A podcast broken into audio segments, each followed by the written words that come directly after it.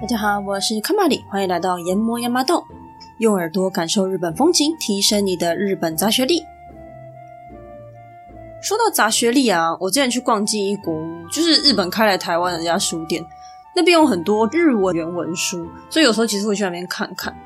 那我就发现到，诶，日文书里面其实有很多杂学啊、冷知识系列的书。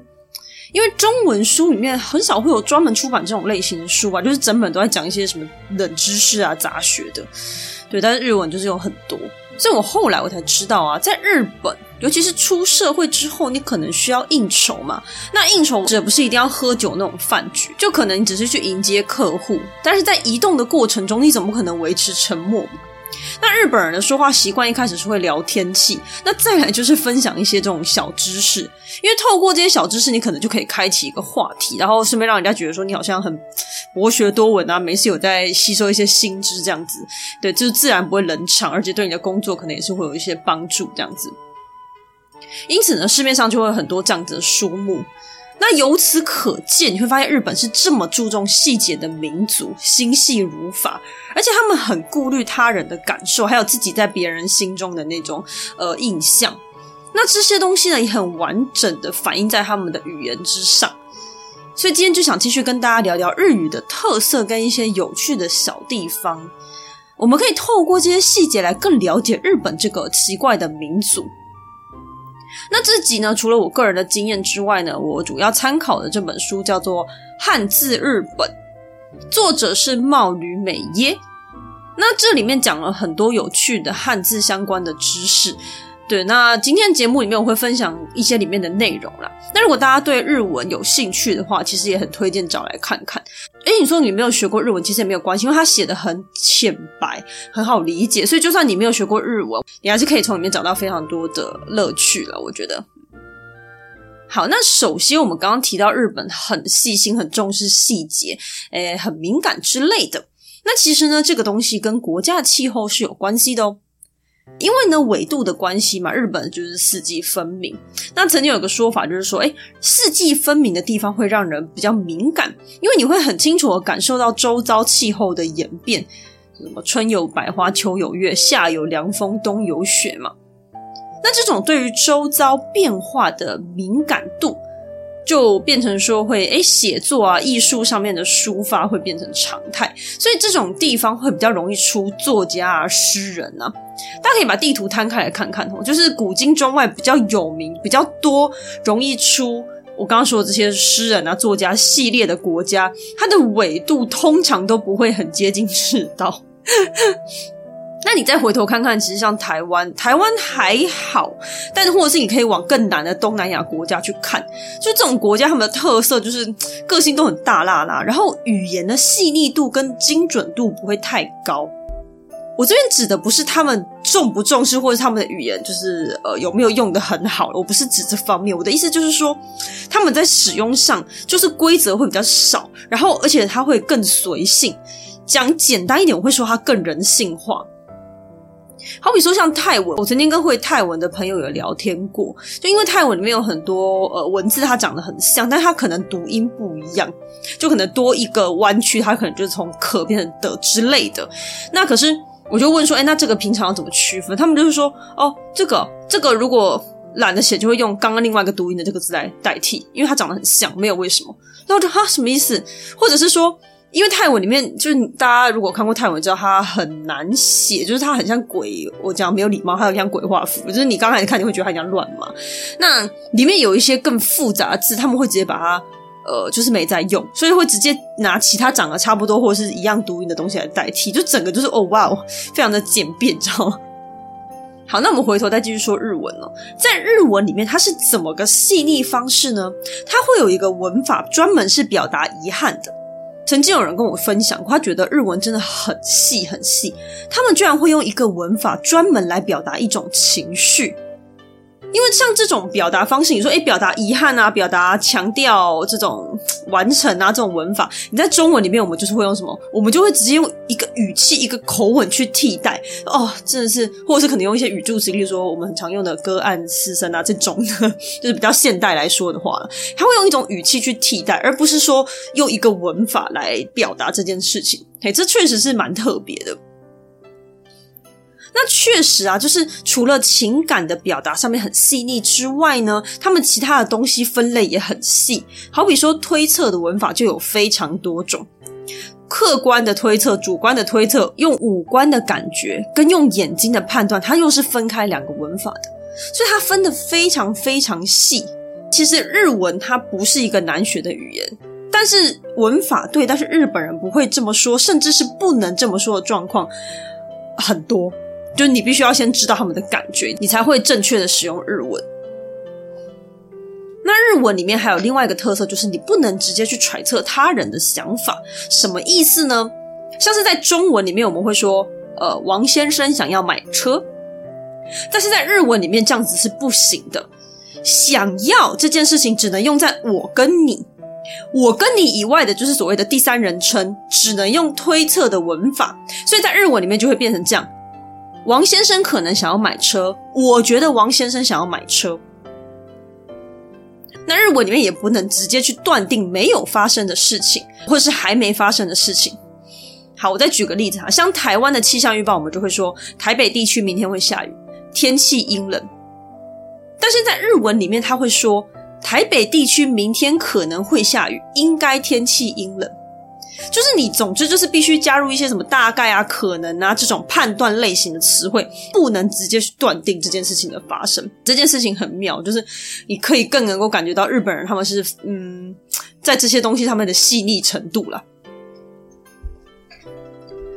好，那日本人他们在人际关系的处理上是很圆滑的，诶，大家也看得出来，日本感觉是温温的，然后很很有礼貌这样子。他们最重要的一个原则就是讲求不要造成别人的困扰，而且他们这么圆滑的处理方式，其实还有一个很重要的民族性，就是他们呃时时带着感恩的心。我觉得这可能跟他们的地理可能是有点关系的。像我们之前在富士山的时候有提到，日本有很多火山，他们就是处于一个很多天灾的一个呃国界上吧。所以可能你的人的生命之渺小，还有那些食物的不容易取得，因为日本从以前就是一个农耕的国家。那这些东西就是可能会影响到他们对于大自然的崇拜，然后再来就是他们对于他们可以活下来、可以吃，带有感恩的心的。那因为农业国家就是大家必须要互相帮助嘛，所以你要有别人的帮助，你才可以就是生活在这个地方。所以他们对任何事情就是带有感恩的。那先不管他们到底是不是真心的感恩啊，总之在日文里面就是有这一类型的表现。最典型的表示感恩的文法叫做授受动词，授呢是授予的授，另外一个受是接受的受，授受动词。所以顾名思义就是什么？给予跟接受，那这个其实理解上还不是很难，因为中文其实也有，例如说妈妈帮我做便当，老师买了饭团给我，我给妹妹玩游戏，就是你会很明确知道说到底是我给出去还是别人为我做这件事情。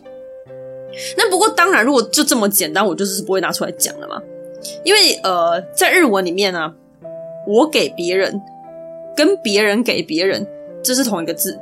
但是别人给我，这是另外一个字，也就是说，别人的事情跟别人给我是两件事情。为什么呢？因为给出去，它是一种施舍，我帮别人做，或者是别人帮别人做，那个都是施舍，它是不需要感恩的，甚至它会有一点微微的施恩的感觉在。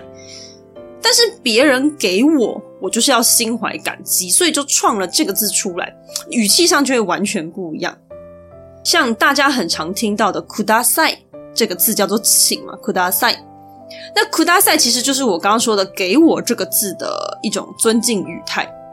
所以，像空服人员可能会对客人说“请坐下”，日文里面其实就是变成说什么“请帮我坐下”，而且我对于你坐下这个动作心怀感恩，因为你做这个动作好像是帮了我一样，减轻我们的麻烦。 而且这个帮我其实出现的频率很高，多到你可能会超过我们中文的理解范围。好，例如说我们今天办了一个派对，然后朋友来了，你就会跟他说：“哎，谢谢你来参加我的派对。”这就是中文的表达方式了。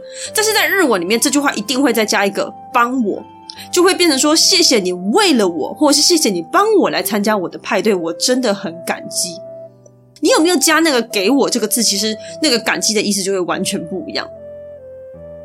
或者说，如果有人拿了包包给你，这个动作呢，如果加上“给我”，它就会充满感恩，就会变成说：“诶，某人为了我，某人帮我拿包包给我，嘿，它里面就有感恩的意思在。”但是如果你没有加给我，它就会变成单纯只是陈述拿包包给你的这个动作，它本身并没有感恩的含义。好比说，秘书帮老板拿包包，它这只是一个工作范围，所以老板呢，他就不会在这个句子里面加给我这个字。加与不加，虽然文法上没有差，中文翻起来意思也一样，但是那个心情是完全不一样的。所以刚开始学习日文的人，其实很多都搞不清楚你到底。为什么要加？因为这个已经超出文法范围，它完全是一个习惯的问题。你除了理解日本人的心之外，你是几乎别无他法的。那我每次讲到说，诶，这个日文学习上最困难的就是很多东西都是文法对，但是日本人不会这么讲。我每次讲这句话的时候，就会很多人跟我说：“啊，英文也是一样啊，英文的课本写那样子，就文绉绉死板板的。How are you today? Thank you. You are welcome。这种实际上英文母语者他并不会这么说，他会更轻松、更口语一点嘛。那这个说法是完全正确的，但是刚刚讲的是什么？You are welcome，这个比较像是口气上的问题。”就是如果你拿 “You are welcome” 这句话去跟美国人说，他顶多就是觉得你很怪，然后讲话好像有点像是独生机嘛，还是什么东西机器人。但是他意思是不会有错，而且其实不会有人去太过在意这件事情。但是在日本呢就不一样哦，很多东西是文法对了，可是感觉不对。这个感觉不对，严重一点，它可能是会伤感情的。但如果你要理解这个文法之间那种很细小的差异，你就必须要学会读日本人的空气。那这件事情就是差不多等级的困难了。那刚好这边就顺便解释一下“读空气”这个字。我相信有的嗯，可能年轻一辈的人应该有听过“读空气”这个词，它是从日文来的，日文叫做 “cookie o yomu”。那这个字，它也是代表了满满的日本味。我相信很多台湾人刚开始听到，可能听不懂什么叫做“读空气”，因为日本人他很少会直接表达他的情绪或感觉，尤其是嗯，可能比较否定他人的，或者是拒绝他人的，变成说人与人之间比较习惯要靠察言观色去判断对方的心情以及他的弦外之音，这种事就叫做“读空气”。阅读对方举手投足，甚至是言语之间那个微妙的差别，因此呢，不会读空气的人在日文里面就叫做白目。所以这个不是中文的看脸色这么简单而已，他那个读空气是非常细腻的。而且你在日本，如果你去日本，然后去看他们的书或者是一些电车上的广告，它很常就是会推广说你必须要做一个会读空气的人，会察言观色的人，甚至说日本人很喜欢的女孩子，就应该说异性类别，就是那种会读空气的啊，会察言观色的啦、越体贴越好。那他们所谓的体贴，就是对方没有讲，你也要先知道。这真是，我是觉得身为台湾人，我觉得这件事情很困难，而且很麻烦。好，那我们提到弦外之音嘛，在日本文化里面，弦外之音绝对是他们的代表之一，或者是所谓的隐规则。那这边想要提另外一本书，有一本书叫做《日本人与犹太人》，这本书中文到底有没有翻译？其实我不是很确定。我有在简体书看过，那我是在另外一本书在介绍 这本书，好复杂。呃，对，反正这本书它是在讲，就是透过日本人跟犹太人。的两个民族性的比较来，呃，反思日本的一些特性就对了。那里面有个观点，我觉得非常的有趣。他说，如果在投票一件事情的时候，在表决一件事情的时候，犹太人呢，他们认为表决一件事是不可能全体通过的，因为人不可能是完全正确，或者是完全都是单一想法的。这件事情如果有少数人反对，这才是正常的现象。而且他们也不会去忽视那些少数不同意见的人，他们会觉得说，少数意见的人也许他们也会是正确的。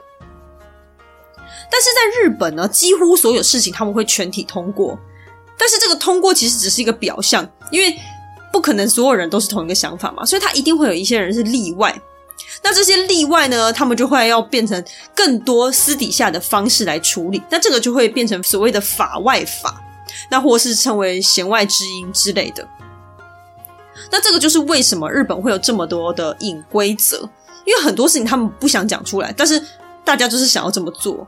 这就是外国人最没有办法理解的事情。但隐规则在日文叫做“沈黙ルール”，汉字就是写作“沉默ルール”，就是沉默规则的意思啊。那我这边就分享一个我实际上碰到的故事给大家。 那大部分的人可能都知道，在台湾的捷运规定是不能吃喝东西的。但大家有想过，如果这个规则拿掉？或者是像公车那样子，因为公车其实是不能吃东西的。我后来才知道这件事情，但是因为不会有人管，连公车司机都会自己在上面吃早餐。像没有各个规定，或者是没有人要管，其实台湾就会很自然的开始吃东西了。所以没有犯法，为什么不能做？但是在日本哦，电车其实是可以吃东西的哦。诶，说到这边，很多人就会有点惊讶，诶，可以吃东西吗？但是我没有看过有人吃东西。好，那我会知道这件事情是。有一次我跟我朋友去日本玩，然后因为通勤时间很长，然后我们的行程又很紧凑，所以我们就想说，就不要浪费时间去吃东西，我们就想要用那个通勤的时间去解决正餐，所以大家就买了便当，然后就在电车上面吃。而且上车之前，我们还确认很多次，就是电车上是可以吃东西的。可是我们在电视上真的开始吃的时候，就收到很多异样眼光，那我们也就不以为意啦，想说算了。然后抵达目的地之后，那下一个行程刚好就是要跟日本朋友就是碰头这样子，所以我们就在聊天的过程中就讲到我们刚刚在车上吃便当这件事情，就殊不知日本朋友超级傻眼，他们就是说：“哇塞，你们怎么会在车上吃东西呀？”就可能觉得我们很没有水准嘛，我也不晓得诶，反正后来我才知道，原来在日本就是你。早餐是可以吃的，就是那种小糕点、小蛋糕，一两口就可以吃完是没有问题的。因为毕竟通勤时间很长，你可能早上上班你要坐个一个小时、两个小时的电车，所以这是没有问题的。但是便当这个东西虽然是合法，可是不合礼仪。我在猜，可能是首先不好看，然后再来就是因为它可能会有味道。虽然日本的便当很多都是凉的，所以也不会有什么味道。好，那除了不能吃东西之外，还有电车上不能化妆。呃，因为会被认为是没有礼貌的，所以一般日本人都会在厕所里面补妆。当然，身为一个台湾人，我也是觉得这样很麻烦。呃，如果是台湾人，应该会跟我有差不多的想法，想说反正通勤时间那么长，你坐在那个地方坐电车的时候可以化个妆啊，或者是吃个东西啊，是非常方便又讲求效率的事情吧。对，但是可能虽然日本人追求效率，可是在效率上面还有一层就是礼仪吧。好，那由此可见，你可以看得出来日本人有多么不想造成别人的困扰，所以当然他们不会想要跟别人有对立关系，因为我们刚刚有提到，日本他们是农业结构的社会，彼此之间是很紧密的，基本上就是利益共生，可以说是不分你我啦，你好我就好，你不好我就不好。所以日文里面真的也就不分你我了，日文的人称代名词也就是你我他，用得非常模糊。中文有的老师会跟你说，就是你不要常常说我我我我我，就是你说话要不要一直讲我，会给人感觉很自我中心。那日文也不用我，可能也是基于差不多的理由，但是他们也不用你这个字哦。好比说中文，我们可能会跟朋友讲说，你今天晚餐要吃什么？那在日文里面就会变成说，小英今天晚餐要吃什么？一定是用对方的名字去称呼对方的，我们就很常听到什么亚麻达桑啊、李桑啊、欧桑啊，他们一定会用这个去称呼别人，而不是用你，就是这个第二人称代名词。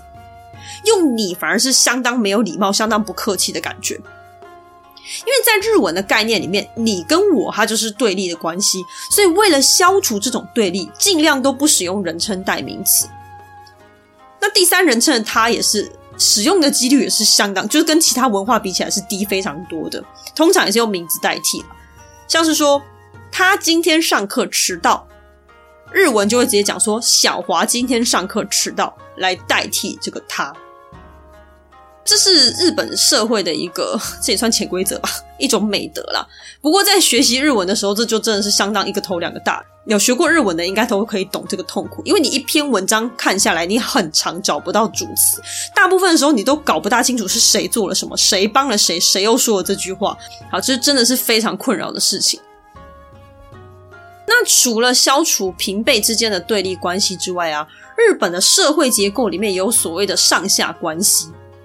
那上下关系反映在日语的语体上，日文的语体它会分成三种：面对熟人跟朋友所说的普通体，表达轻微礼貌的叮咛语，以及对上司或客人使用的敬语。所谓的语体，其实意思就是说，你同样一句话，你在日文里面，你最少会有三种表达模式，取决于你面对的对象。你跟你朋友讲了这句话，你吃饭了吗？跟初次见面的人讲，你吃饭了吗？还有对上司讲，你吃饭了吗？他用的词汇会是不一样的。如果你用错语体的话，你可能会有装熟磨人的感觉，或者是让人觉得你这个人很疏离。那这种上下关系的话，其实。韩国也有，而且敬语韩国也有。不过，韩国的上下关系据说是比日本还要严格，非常非常多。他们听说就是一见面必须要知道彼此的年龄，因为你要先知道彼此的长幼关系、长幼顺序，才可以选择正确的说话方式跟应对方式。不过，日本没有到那么严格。日本通常上下关系指的就是在公司行号里面比较严格。那其实平常的话，就是分分成熟人跟比较没有那么熟的人这样子而已。所以这个取决的关键一样，又是感觉。好，那刚刚说了很多次嘛，日本社会就是不想造成他人的困扰。如果你跟日本人说我很困扰，你让我很困扰，那他们会感到很深切的羞耻跟愧疚。那当然，这不是针对每一个人啊，只是说我想表达的是“困扰”这个字，它在日本的影响力绝对比在中文的影响力里面还要严重的多。因为中文你说我很困扰，其实我是觉得没有什么杀伤力。如果有一个人跟我说你让我觉得很困扰，我就觉得哦，好哦。那这个困扰别人这件事情到底有多严重？它严重到日文文法里面有一个文法专门就在表达我很困扰，而且这个文法非常非常的。呃，难理解，而且真的对外国人来说很困扰。这个东西叫做迷惑被动式。被动式其实有学过英文的人都大概会有概念呐、啊，因为中文也有嘛，只是我们不会有动词变化。那中文的话，只要加上一个被，就会变成是被动式的。好比说，我的脚被踩了，我被妈妈骂了，等等等。那日文呢，普通的被动式就是跟这个一样，就一般正常的被动式就是像这个，就是哦，我被怎么样，我被怎么样。但是这个被动式里面有一个叫做迷惑被动的东西，这个迷惑就是我们中文说的啊，我去迷惑别人，我我在我的道路上感到很迷惑的这个迷惑。那日文念作迷惑，不过迷惑在日文的意思里面，它是困扰的意思。迷惑被动的句子呢，如果直翻成中文就会像这样子：我被隔壁的婴儿哭了，我被女友买包包了。考试前一晚被朋友来了，你完全听不出来他在攻杀回。那这个文法的概念是这样子：只要说话的人他觉得有被困扰到了，他被别人做的一个动作给干扰了，他就可以用这种被动式来表达。所以我被隔壁的婴儿哭了，这句话翻成正常的中文来说，就是隔壁的婴儿哭了，吵到我了。我被女友买包包了，也就是女友买包包这个行为对我造成了损害，maybe 是花了我的钱，或者是他买的包包真的很丑，让我觉得很讨厌之类的，也就是各种只要是干扰我的方式都可以。那考试前一晚被朋友来了，那个大家应该也猜得出来的，就是我考试前一晚我要读书，结果朋友给我跑来，害我不得不招待他，又不能赶他走，真的是非常讨厌。很多人其实学到这个地方会满头问号，因为中文没有相应的文法，连相似的文法都没有，所以你要快速的理解到底什么意思，或者是你要怎么快速的去把它翻成正确的中文，它其实真的是需要一些功夫啦。那当然，最重要的还是要理解日本人的心。好，那到刚刚为止，我们讲的其实都是文法的部分。日文呢，在单字的表现上，其实算是蛮正常的。日文说真的啦，它是全世界数一数二好学的语言，它算是可以上手的很快。就是什么西班牙文、法文，你可能要学的时间会比较长，达到呃你可以对话的这个程度。但是日文其实真的不需要这么长的时间，或者是同样的用心、同样的方式去学的话，日文跟其他欧美国家要花的时间真的是少的比较多。而且我们又是华人，我们懂汉字。如果以学习语言的范畴来说的话，我觉得它算是 CP 值非常高的选项。但是单字里面只有一个部分，我觉得很不简单。这个东西叫做拟声拟态语。拟声拟态语日文念作 g i s e gitaigo”。拟声拟态语跟我们中文的一样，我们中文也有所谓的拟声语嘛。拟声语就是去形容一个声音，例如说“汪汪汪”啊。轰隆轰隆轰隆啊，这种的。那拟态就是去模拟一个形态。这个中文里面哦，要圆滚滚、滑溜溜这种，应该算是拟态语没有错。那不过刚刚说到的旺旺啊、轰隆轰隆啊、圆滚滚啊，这个我会觉得它不算是正式的中文单字。我觉得它比较像是呃比较口语的一种表达模式，因为中文的形容词其实很多，所以你要。用优美的词藻去形容一件事情，不是太困难的事情。那当然，我们也有比较口语的、比较幼儿的表达模式，就是我觉得拟声拟态语就是其中一种。但是在日文里面哦，拟声拟态语是正式单字，就是正式到考试会考的那一种，而且它用的范围非常非常广，应用的很大量。我随便举个例子哦。我们在看漫画的时候，大家可以仔细去看那个格子里面，有时候图片后面会写很多字，有的会翻成中文，有的不会。例如说，那个女主角感到心动的那一幕，她可能会写一个“砰咚”，就是那个心跳的那个声音，有没有？或者是什么撞到地板就会写“砰砰”，然后或者是开门看到一个人，他可能就写“出现”，然后或者是吓一跳，他旁边就会写“惊讶”之类的。有的不会翻出来，因为它可能就跟图片合在一起，就是可能呃主角一个很酷炫的一个动作，后面就有一个很大一个咚的那个声音。那那个有时候不会写那个中文出来，因为它跟图片是放在一起的。那这些东西全部都是拟声拟泰语，而且你在字典里面是可以找得到它的。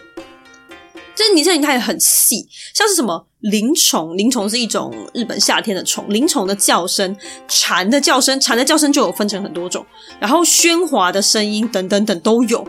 光是笑声，我随便就可以讲出个四五种表达方式：哄堂大笑、窃笑、女孩子笑、苦笑、微笑，这些都有自己的表达模式，他们都不是同一个字哦。海贼王、航海王这部漫画应该大家都有听过了，不用看过没有关系，你们只要知道就好。那因为航海王它里面就是呃，大家的那个特殊能力都是吃一种东西叫做恶魔果实，这是漫画里面的设定嘛。那那些恶魔果实，什么什么橡胶果实啊，什么闪闪果实啊，火焰果实啊，这些果实的名字其实日文原文很多都是拟声拟态语。好比说滑溜溜果实好了，它就叫 space space。Space Bay 它是 spelu 这个日文字来的，spelu 这个日文字是滑的意思，所以它的拟态语就是 space Bay。所以如果你有兴趣的话，你可以再去找它的原文来看其他的果实的名称。好，那这个拟声拟态语它多重要呢？它重要到它甚至影响到了日本人的脑袋结构。好，让这边我来说一段故事。日本有一位学者专家叫做角田忠信。某次，角田中信他去参加位于古巴的一个国际会议。那在会议的过程中，他一直觉得他很难听清楚其他人在说什么，因为他一直被窗外的虫叫声干扰。后来他真的受不了，他就去问隔壁的古巴人说：“你不觉得虫子叫得很大声吗？”然后古巴人却表示他什么都没听到，而且其他国家的人真的就是什么都没有听到，就是他们并不会觉得虫的叫声是一种干扰。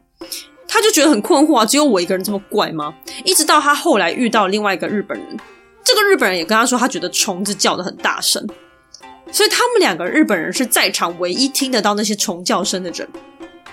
好，那这件事情就在角田教授心里就种下了一个疑问，他后来就针对这件事情去进行研究，后来他成功发现一件事情，就是日本人的脑跟欧美国家的脑是不一样的。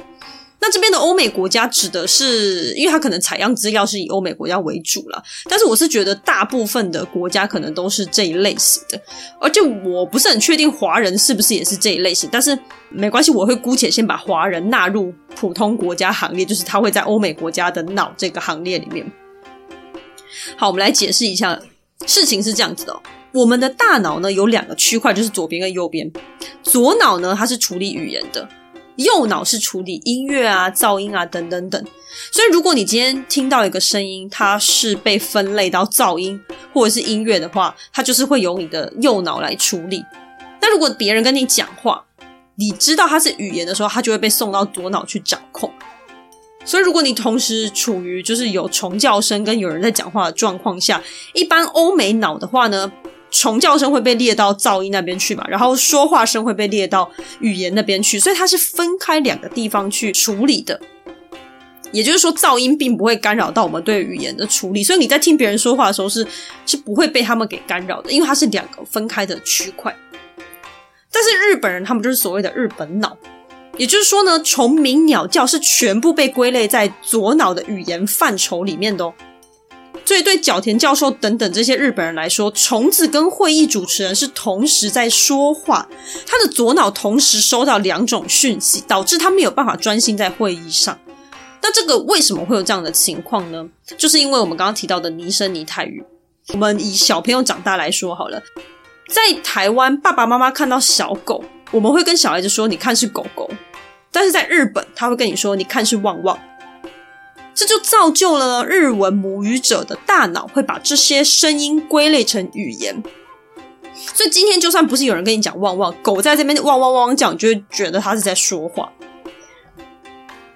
那这种日本脑的形成，它跟出生地是没有关系的。它是只要你是日语母语者，即使你在国外长大。只要呢，你从小父母亲是用日文为主来教育你的话，这个小朋友也会变成是日本脑。那相反的，如果你在日本长大，但是只要你主要使用的是外语，你就会是一般的欧美脑。所以，我们回到刚刚那个台湾人是什么脑的这个问题，依照这个逻辑去推断的话，我是觉得台湾人就是所谓的华语母语者，其实应该也是归类到欧美脑这一块是没有问题的。好，那我们刚刚讲到了日本的单字嘛，那说到日本单字，日文的特色，就不得不来谈谈外来语。黄明志有一首歌叫做《东京朋友》，我不知道那个中文是念勇吧？对，他就是专门在唱外来语的。如果有兴趣的朋友，也可以去找找看，还蛮有趣的。那外来语这个东西啊，其实每个语言都有，像中文的汉堡。呃，便当，这些都是外来语。可是中文的外来语不会给学中文的人有错误的印象跟期待。我猜可能是因为我们都还是用中文的发音跟中文的方式去书写，所以外国人在学中文的时候，他们也不会特别期待说外来语就会比较好学。可是日文的外来语常常会给刚接触日文的外国人特别的希望，可能是因为他用的很大量。然后音可能有点接近吧，没关系，我们先解释一下日文的外来语系统，大家再来评评理这些日文学习者这种一厢情愿到底是合理还是不合理。好，首先呢，日文的外来语它的书写是用假名，也就是我们上次提到比较刚硬的片假名。再来呢，外来语的使用是非常广泛的，可以说已经到了泛滥的程度，尤其是现在年轻一代越来越喜欢用外来语。好，那它怎么个泛滥法呢？在中文里面，例如说“手机”这个词，好了，“手机”就是中文本来就“手机”这个词，所以你不会再用一个外来语来讲嘛，对不对？那汉堡，汉堡是个外来语，但是你也不会特别再创一个中文字去符合汉堡这个字。但是在日文里面呢，例如说牛肉，好了，牛肉它是有日文的哦，就写牛肉两个字，念作 gyuniku。但是如果你在美式餐厅里面的话，你就不要期望他会写牛肉，他会写外来语的 beef，就是英文的 beef 那个字。其他肉也是一样，会有猪肉就有布达尼库跟 pork 两种。所以学习者很常会问到说，我到底要用哪一种？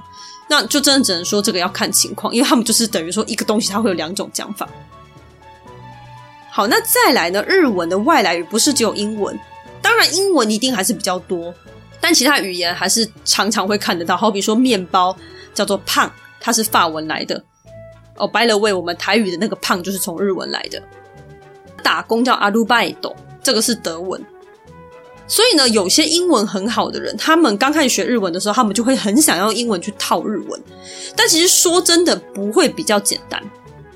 那你可能就会问啊啊，不是啊，可是英文还是占比较多数吧，所以英文去理解你还是比较占上风吧。好，所以如果你要这样想的话呢，接下来我说的东西可能会让你想要再考虑一下下。 日文的外来语啊，它里面除了外文以外，它还有很多不是外文的东西。这个东西叫做和制英文。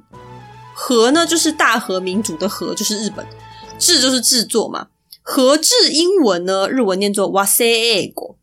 和制英文顾名思义，就是日本人自己创造的英文。例如说，サラリーマン，サラリーマン是 salary man，也就是薪水人。 那这个字呢，会英文的人都知道根本没有这个字，这就是日本人自己创造的。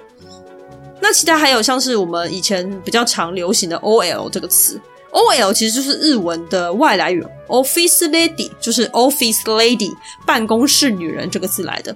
那它也是一个合制英文。那其他比较经典的例子还有作弊这个字，作弊叫做 cunning good”。它是英文狡猾的 cunning 加上作弊 cheating 这两个字合在一起变成的，所以你看我没有讲，根本没有人听得懂这是什么字。好，那除了刚刚说的乱组一通之外呢，还有乱缩写版本。好比说遥控器叫做 remote，你直接听 remote 你也听不出来它是什么，它其实是英文的 remote control 这个字的缩写。再举一个例子，像是空调叫做 aircon。对，它是 air conditioner 简缩而来的。除了重组跟缩写之外呢，还有一些意思完全不一样的。好比说，在日文里面，结账台叫做 leji，可是 leji 的原文叫做 range，range 是范围的意思，就是完全八竿子打不着。好，婴儿车在日文叫 baby car，但是 baby car 翻成英文是 baby car，完全就变成意义不明的字。所以听到这边，你还觉得英文比较好，又比较吃香吗？那在日文学习的领域里面，有一个比较常见的现象，就是英文跟日文的能力它是不会同时成长的。因为一般你在学欧美语系的时候，例如说你的在学法文，那你跟英文可能会有所连结，那两个语言可以同时变好。可是，在日文里面不会，通常更常见的是日文好，你的英文会停滞或者是变差。那英文好的话，其实日文会很难突破。这个原因是因为日本人的英文发音已经是另外一种语言了。曾经有空服员跟我分享过，他宁可去听印度人或澳洲人说话，那个都还是英文。但是日本人说的英文真的不是很好理解。我这边简单示范一下给大家。English is very difficult because the pronunciation is different compared to Japanese. 嗯、这句话我不知道大家听不听得懂了。我是 English is very difficult because the pronunciation is very different compared to Japanese。英文很难，因为它的发音跟日文完全不同。但是我要先说，其实日本人他们的英文程度其实也都不差，只是说可能发音就是比较吃亏一点。那吃亏这件事情要帮日本人说话，这是有原因的。因为呢，日文的发音就是只有五个。你会发现它永远都是啊、一、尾、哦、卡、基、库、克、口、沙、西、斯、谁、说、他、七、次、铁、头，它永远母音就是只有这五个。那我们人类的嘴型在发展的时候呢，其实小时候就会固定了。也就是说呢，日本人到长大，他的嘴型就是只能发出这五个音。那中文里面的 ang、n、er 这些东西，他们就会很难发出，除非他们就是要后天努力去改善，但是还是很难。这就跟华语母语者很难发出弹舌音是一样的。那我们华人的优势其实是因为中文里面的发音算是相当丰富，所以你会发现，通常母语是华文的人，他在学习外文的时候发音不会太差，或者是他不会太有一些障碍。大部分的音我们都是发得出来的，就除了可能像弹舌音这种比较特殊的发音之外。因此，日本人其实在日文的母语基础上就是比较吃亏的。那再来还有另外一个，我觉得也是造成他们英文没有办法很好发音的原因是。他们会用日文去标英文，什么意思呢？例如说，捷运叫做 MRT 嘛，那台湾人会讲就 MRT 嘛，或者是 MRT，就是讲的比较台式一点。但是我们都知道它正确发音叫 MRT，但是日文课本上面它会帮你标音，这个 MRT 叫做 MRT，就变成说这个字到底是英文还是日文，它会让人很困惑。而且我有实验过，如果你跟日本人念标准的 MRT，他们是没有反应的，他们没有要理我的意思。但是如果我跟他讲 MRT，他马上就理解我的意思，这也是蛮有趣的。而且英文的字母，它在日文里面会有自己的念法，所以日文课本有的时候后面会有一面就是在教你怎么念这个英文字母，像 N 就是念 N，M 念 M，F 就是念 F，哎，这个还好，R 会念 R，那最可爱的是 Z，念成 Z。那所以变成说外来语，它就是会用日文的模式去标音，所以就变成有的字它很诡异，例如说相簿，大家都知道它叫 album。但是日文它念作アルバム，album，アルバム，因为那个 L 这个词在英文里面我们是带过，但是日文它把它直接标出来，变成 lu 一个字，所以变成アルバム， 导致说这个字就会跟原文的差异很大，明明就是同一个字同一个音，但是标起来就是不一样。接下来我要送给大家一个号称最难理解的外来语单字，マクドナルド。好，给大家三秒的时间想想看它是什么字，我猜猜看。好，答案是麦当劳，就一样 McDonald，然后マクドナルド 一样，大家有发现哦，就是那个 D 的这个发音被凸显出来的。